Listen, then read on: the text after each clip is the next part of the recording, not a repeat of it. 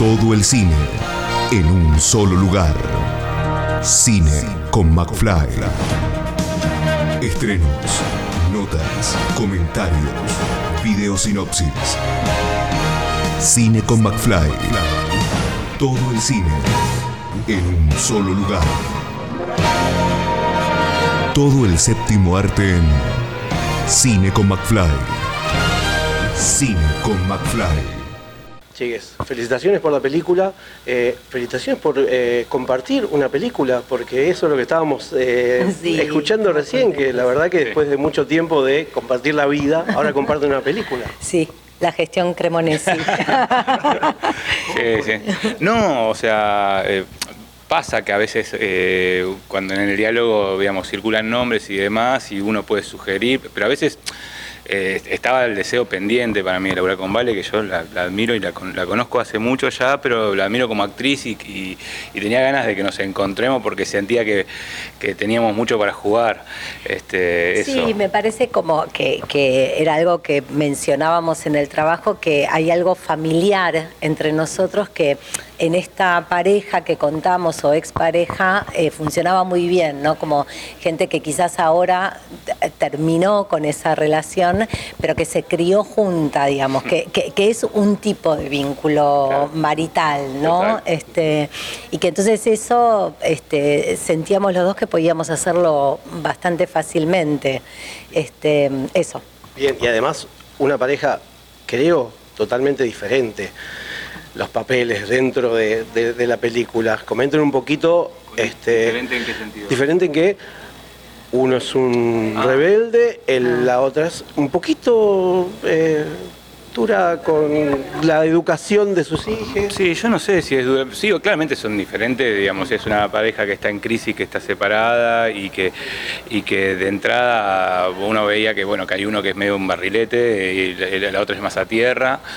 Eh, pero creo que justamente me parecía importante eh, eh, quién interpreta el personaje de ella, porque si no podría caer como en, en el, en el típico que hincha huevo que es y ese tipo de cosas que me parece que, que- que están mal porque ella está cumpliendo un rol determinante en la vida de ese pibe.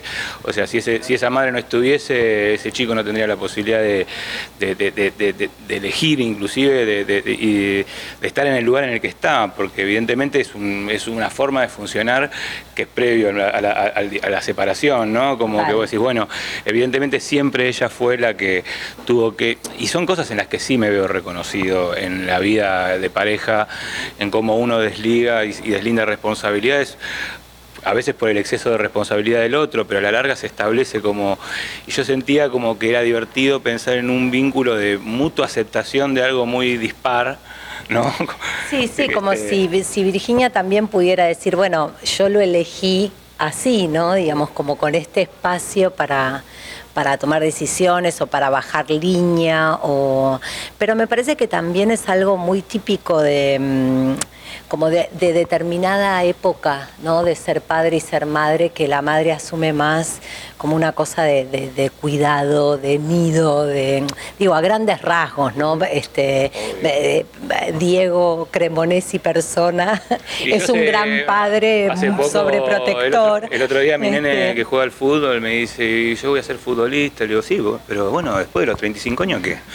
Digo, tenés que estudiar algo. No quiero ir inglés, no quiero, bueno, pero tenés que pedir si después de los...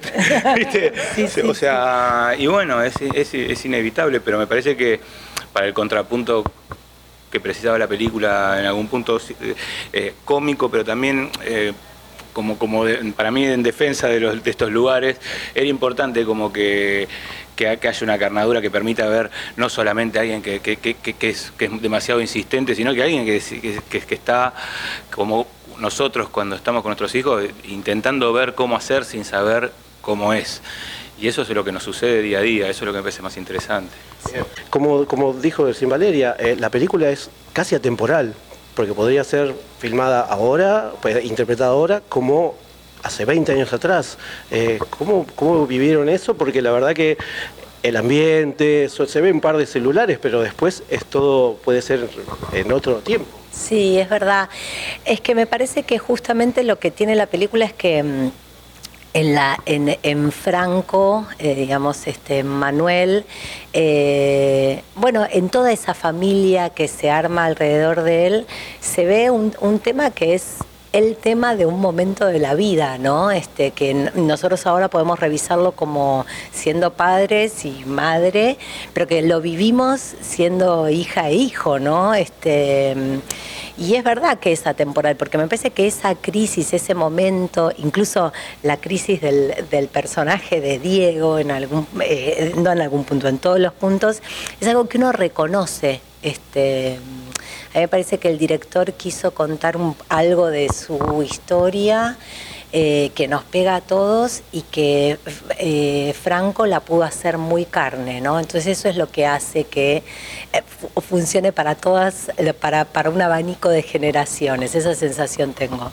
A mí me parece que aparte también el exceso de, digo, no sé, hay algo de, lo que te permite contar o no la presencia de la tecnología que a veces va en contra de la posibilidad de contar esto, que es el viaje más interior de un personaje, porque cada día más estamos por fuera de nosotros, poniendo afuera, y a mí me parece que cinematográficamente no garpa, como decírtelo de algún modo, ¿no? Como, y a veces tenés que, que ficcionalizar un poco eso, alivianar un poco esa realidad, esa verdad del momento, porque no necesariamente es lo mejor para poder contar una historia. Así que en ese sentido me parece que está bueno.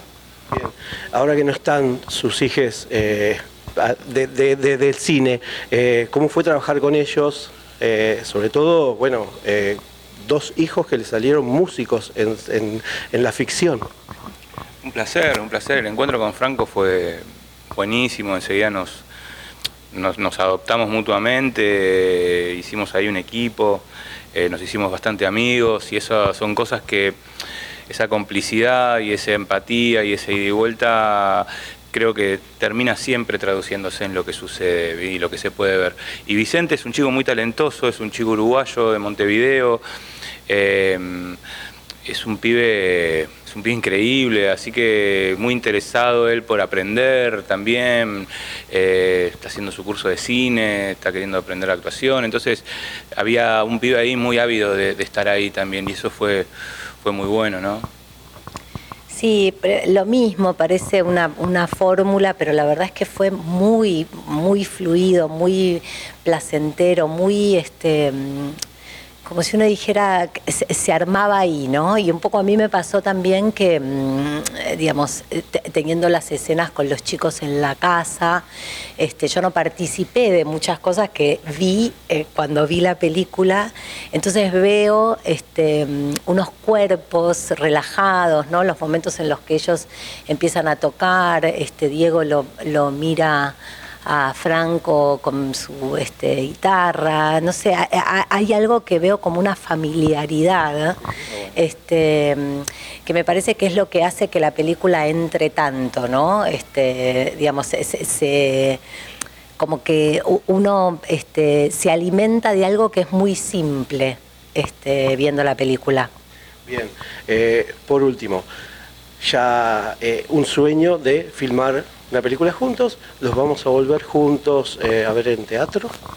Sí, ahora estamos esperando al productor que nos venga a llamar. para firmar. para firmar, estamos acá para firmar. Ojalá, elevemos ese deseo al cielo, sí, elevémoslo al cielo, a la tierra. Las ganas están, las ganas están. sin dudas, sin dudas. Bueno, felicitaciones. Muchas gracias. Muchas gracias. Seguinos en todas las redes sociales como arroba Pablo McFly. Si quieres, invítanos un cafecito, gracias totales.